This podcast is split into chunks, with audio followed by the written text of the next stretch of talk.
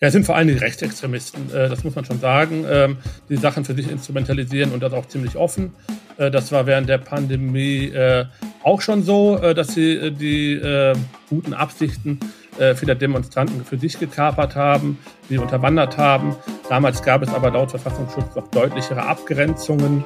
Und äh, die gibt es jetzt wohl nicht mehr. Der neue Chef vom NRW Verfassungsschutz macht sich Sorgen um den Herbst und dabei geht es weniger um ein kaltes Büro, sondern um die Stimmung im Land. Es könnte heiß werden. Ein Thema hier. Bonn Aufwacher. News aus Bonn und der Region, NRW und dem Rest der Welt. Ich bin Michael Höhing, schönen Freitag und herzlich willkommen zum Aufwacher. Wir sprechen gleich über den Tod der Queen, vorher aber Nachrichten aus Bonn und der Region. Seit 2014 ist die Klangwelle in Bad Neuenahr beheimatet. Im vergangenen Oktober fand das Licht-, Musik- und Wasserspektakel zum ersten Mal am Posttower in Bonn statt. Es schien damals nur eine Stippvisite der Show gewesen zu sein, aber jetzt hat die Stadt Bonn dann doch angekündigt, dass die Klangwelle auch 2023 nach Bonn zurückkehrt.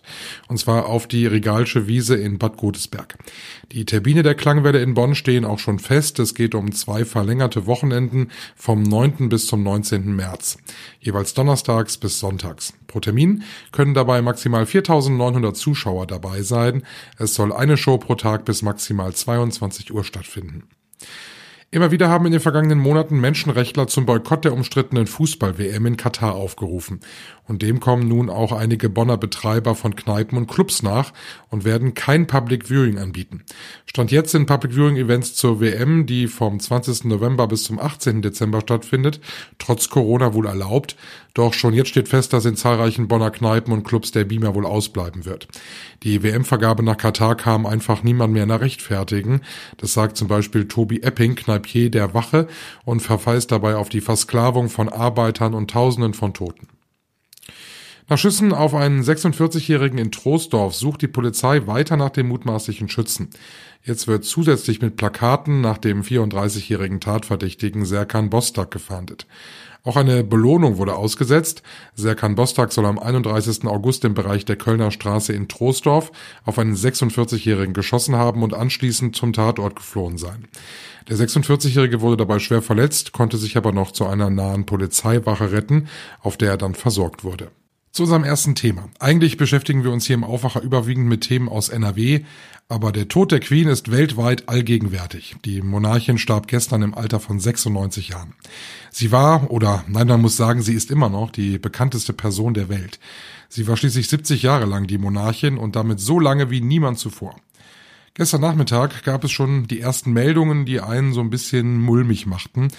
Die Ärzte sind sehr besorgt, die Ärzte überwachen die Queen ständig und als man hörte, dass die ersten Familienmitglieder zu ihr eilen, da wurde schon sehr viel spekuliert. Am Abend dann die Nachricht, Queen Elizabeth II. ist tot. Ihre Familie war bei ihr. Die Nachricht, die hat sich verbreitet wie ein Lauffeuer in einer unglaublichen Geschwindigkeit rund um den Erdball. Wenig später haben wir dann auch erfahren, Charles ist König und wird eben zu King Charles III. Bei den Royals passiert nichts zufällig und deshalb gibt es jetzt einen ganz strengen Fahrplan. Das Protokoll trägt den Titel London Bridge is down und setzt dann wirklich eine ganze Reihe von Maßnahmen in Gang, die alle auch schon feststehen. Die standen auch schon fest, als die Queen noch ganz guter Gesundheit war. Bereits am Abend sind an allen öffentlichen Gebäuden die Flaggen auf Halbmast gesetzt worden. King Charles hat sich zu Wort gemeldet. Heute an Tag eins nach dem Tod der Queen wird er auch ganz offiziell zum König ausgerufen. Er ist jetzt schon König, weil es gibt in der Geschichte einfach, wird das nicht vorgesehen, dass es eine Zeit ohne Monarch gibt. Es gibt keine Zwischenzeit. Es wär, sobald die Queen stirbt, ist äh, der äh, Erstgeborene eben der König und so ist es dann auch gekommen. Es gibt dann heute noch eine Audienz mit dem Kabinett und mit der Premierministerin. Morgen wird dann der Sarg in den Buckingham Palace gebracht und am Sonntag reist King Charles dann durch das Vereinigte Königreich, also durch Schottland, Wales und Nordirland. Also man merkt schon, da ist wirklich alles durchgetaktet und das geht auch noch einige Tage so weiter. Dienstag wird es eine Prozession durch London zum Westminster Palast geben. Da gibt's dann einen Gottesdienst und ab Mittwoch wird die Queen dann drei Tage lang aufgebahrt. Zehn Tage nach dem Tod, und das ist auch alles schon geregelt, folgt dann das Staatsbegräbnis nach dem strengen Protokoll in der Westminster Abbey. Es gibt schon jetzt unzählige Reaktionen. Bundespräsident Frank-Walter Steinmeier hat sein Beileid ausgedrückt. Das Weiße Haus, der ukrainische Präsident Zelensky, natürlich sämtliche deutsche Kabinettsmitglieder. Besonders im Fokus steht aber auch die frische britische Premierministerin Truss. Sie hat sich das auch wahrscheinlich anders vorgestellt. Sie hat die Queen in ihrer ersten Reaktion einen Fels genannt und sie sagt weiter, ihretwegen ist Großbritannien heute das großartige Land, das es ist. Auch aus Nordrhein-Westfalen gab es bereits eine offizielle Reaktion gestern Abend. Ministerpräsident Wüst schreibt, Nordrhein-Westfalen trauert mit den Briten. Wir verlieren eine der bedeutendsten und pflichtbewussteten Monarchinnen der Zeitgeschichte. Die Queen war zweimal bei uns in NRW, einmal 1965 und dann nochmal zuletzt 2004. Im Landtag wird auch ein Kondolenzbuch ausgelegt, da können sich Politiker und auch wir Bürger eintragen. Viele Reaktionen, Trauerbekundungen, Ereignisse seit gestern Abend, ganz viele Fotos, weil die Briten sind natürlich alle sehr geschockt und äh, man sieht es wirklich sehr viele weinende Menschen auf den Straßen. Die Straßen sind voll. Ähm, vor dem Buckingham Palace sind sehr, sehr viele Menschen schon gewesen, kurz nachdem die Eilmeldung über die Ticker lief. Also ganz, ganz viele dieser Eindrücke haben wir auf RP Online in einem Live-Blog zusammengefasst und wir berichten natürlich fortlaufend über die Geschehnisse in London. Den Link zum Live-Blog findet ihr in den Show Notes. Der Herbst könnte heiß werden. Das ist in diesen Tagen eine Formulierung, die man nicht allzu oft hört. Sie kommt aber vom neuen Chef vom Verfassungsschutz NRW, Jürgen Kaiser. Und wenn man das weiß, dann wirkt diese Aussage auch ganz anders. Steigende Preise, Energiekrise und vermutlich auch wieder mehr Regeln wegen Corona. Das erhitzt die Gemüter und das kann ab einem gewissen Grad dann auch gefährlich werden. Chefreporter Christian Schwertfeger hat das erste Interview mit dem neuen Verfassungsschutzchef gemacht und man muss es schon sagen, Christian, das war auch für dich ein aufregender Termin, oder? Genau, also da genießt eine der höchsten Sicherheitsstufen hier in Nordrhein-Westfalen. Also man darf eigentlich auch nicht die Etage nennen äh, äh, oder wo, in der er sitzt. Äh, man muss vorher sein Handy abgeben und ja, also zum Innenminister zum Interview ist es einfacher zu kommen, sage ich mal so. Du hast mit ihm äh, über den Herbst gesprochen und ähm, vor allem um die Frage, was werden wir erleben, weil die Situation in unserer Gesellschaft ist momentan nicht äh, nicht wirklich einfach. Wir können mal so nach und nach mal so ein paar Dinge durchgehen. Beginne mal äh, mit dem offensichtlichen, nämlich mit der Energiekrise. Wir wissen alle nicht, was uns in diesem Herbst erwartet.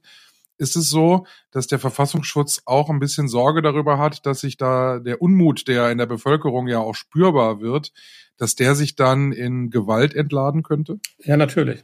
Und äh, der Verfassungsschutz äh, beobachtet äh, deswegen auch äh, die Situation jetzt gerade auch vor allen Dingen im Internet, ähm, äh, wie sich dort äh, die Menschen geben und verhalten. Und da kommt es äh, auf eine Personengruppe von ungefähr 50 bis 100 äh, Extremisten an, die halt versuchen, die Sorgen und Ängste und Nöte der Menschen, also das Thema Energiekrise, die Ang Leute, die Angst haben, also ihre Rechnungen nicht mehr bezahlen zu können, diese für ihre Zwecke zu instrumentalisieren.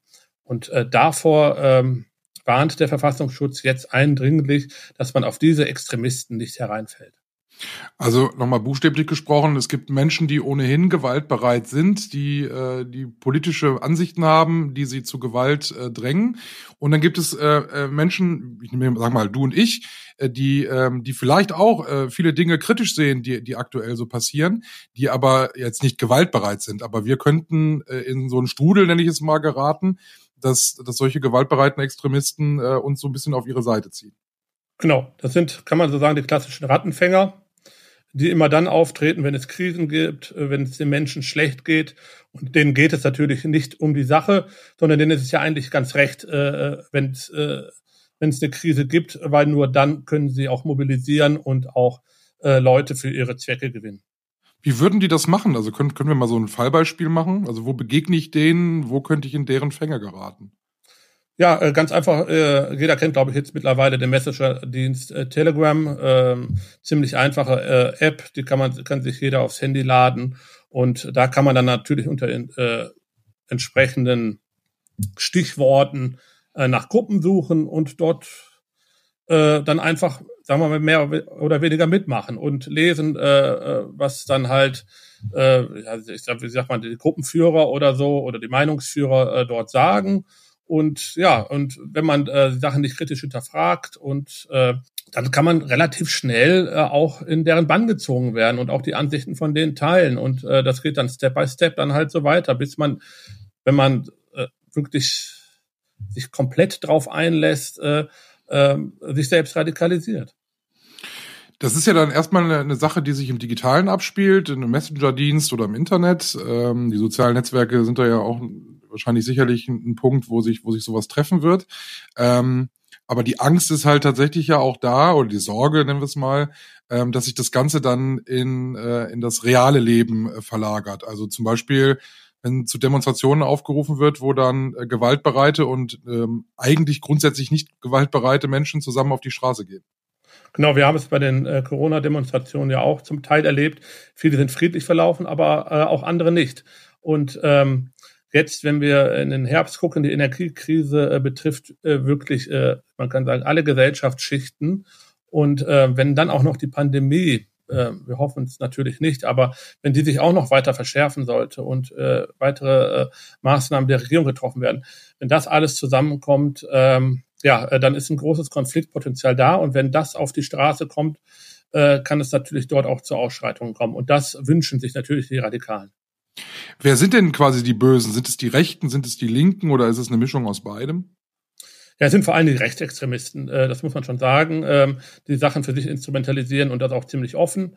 Das war während der Pandemie auch schon so, dass sie die guten Absichten äh, vieler Demonstranten für sich gekapert haben, die unterwandert haben. Damals gab es aber laut Verfassungsschutz noch deutlichere Abgrenzungen und äh, die gibt es jetzt wohl nicht mehr. Aber äh, es gibt natürlich auch Links, äh, Linksextremisten, da haben wir auch nicht gerade wenige äh, in Nordrhein-Westfalen, die natürlich auch die Energiekrise dazu ausnutzen, um, äh, Sach, äh, um Menschen äh, von ihrer Sache zu überzeugen. Ähm, jetzt, jetzt hat der Verfassungsschutz die Sorge davor und es gibt ja den, der Volksmund sagt man äh, Gefahr erkannt, Gefahr gebannt. Gibt es irgendwas, was der, was der Verfassungsschutz dann auch tun kann und die Sicherheitsbehörden, um es eben gar nicht so weit kommen zu lassen oder muss man, muss man jetzt warten, bis tatsächlich was passiert? Ja, also auch die Sicherheitsbehörden können äh, nicht in die Glaskugel gucken. Ähm, sie warten halt, sie beobachten die Szene jetzt halt und hoffen halt auch, äh, dass es nicht zu den erwarteten Ausschreitungen kommt. Man kann jetzt noch nicht äh, ähm, vorhersagen, halt, wie sich die Krise entwickelt.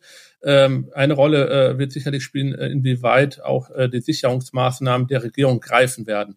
Also ähm, im schlimmsten Fall, ich habe es gerade kurz skizziert, äh, die Pandemie verschärft sich und äh, die Energiekrise trifft die Leute wirklich hart. Die Sicherheitsmaßnahmen der Regierung greifen nicht ähm, dann werden wir sicherlich viele Menschen äh, im Herbst beziehungsweise im Winter auf der Straße sehen. Man sieht im Osten von Deutschland äh, schon, äh, dort gibt es schon Montagsdemonstrationen, teilweise von Linken und Rechten äh, organisiert. Ähm, also es geht schon los ähm, und ähm, darum steht uns sicherlich ähm, ein heißer Herbst bevor. Also alles, alles wirklich hinterfragen, was man so in diesen Tagen auch im Internet liest und äh, überlegen, ob man, ob man bei den Messenger-Diensten auch in den richtigen Gruppen und Foren ist. Vielen Dank, Christian.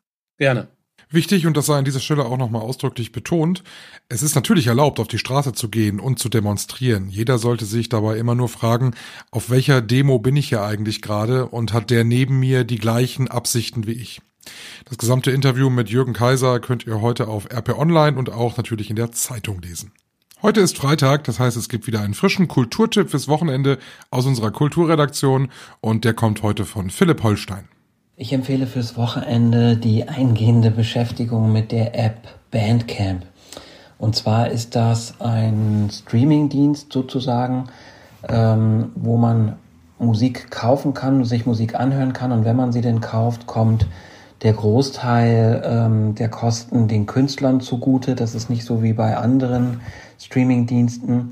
Und vor allen Dingen kann man sich mit anderen Fans von Musik vernetzen. Man sieht immer unter einem Album eines Künstlers, wer das gekauft oder geliked hat. Man kann dann diese Icons mit den jeweiligen Fans anklicken und schauen, was die in ihrer Wunschliste oder in ihrer Collection haben und denen wiederum dann auch folgen. Und so kommt man auf äh, ganz tolle Musikempfehlungen, auf die man eben sonst nicht gekommen wäre. Und man kann Stunden wirklich auf dieser Plattform verbringen. Bandcamp, große Empfehlung. Dankeschön, Philipp Holstein, für unseren Kulturtipp zum Wochenende.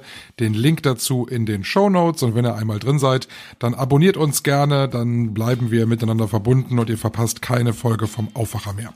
Hier kommt jetzt noch das Wetter für NRW. Heute gibt's Regen mit vielen Wolken bei Temperaturen um die 19 Grad. Am Samstag mischt sich dazu noch ein bisschen Gewitter und auch der Sonntag nach jetzigem Stand verregnet mit 21 Grad.